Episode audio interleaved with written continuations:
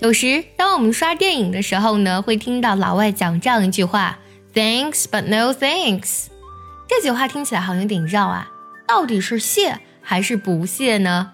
其实，我们把这句话呢分开理解一下：“Thanks, but no thanks。”含义就是呢，谢谢了，但是不用，还是要谢谢你。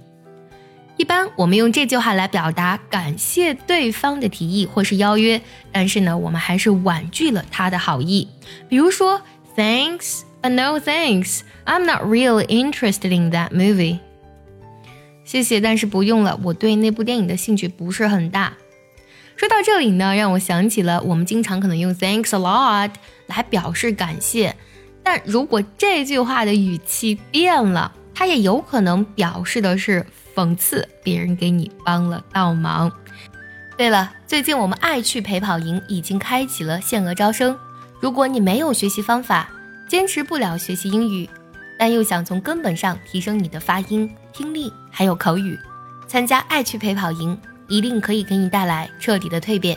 请微信加“早餐英语”四个字的拼音，也可以点开节目文稿加我的微信。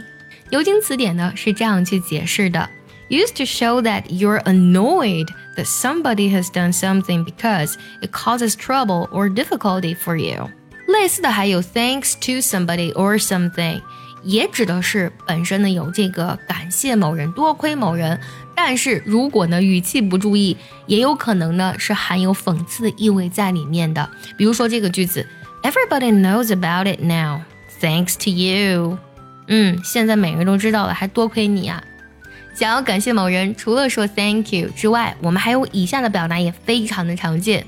第一个，thanks a million，million 本身指的是百万的意思，thanks a million 就指的是哎呀万分感谢。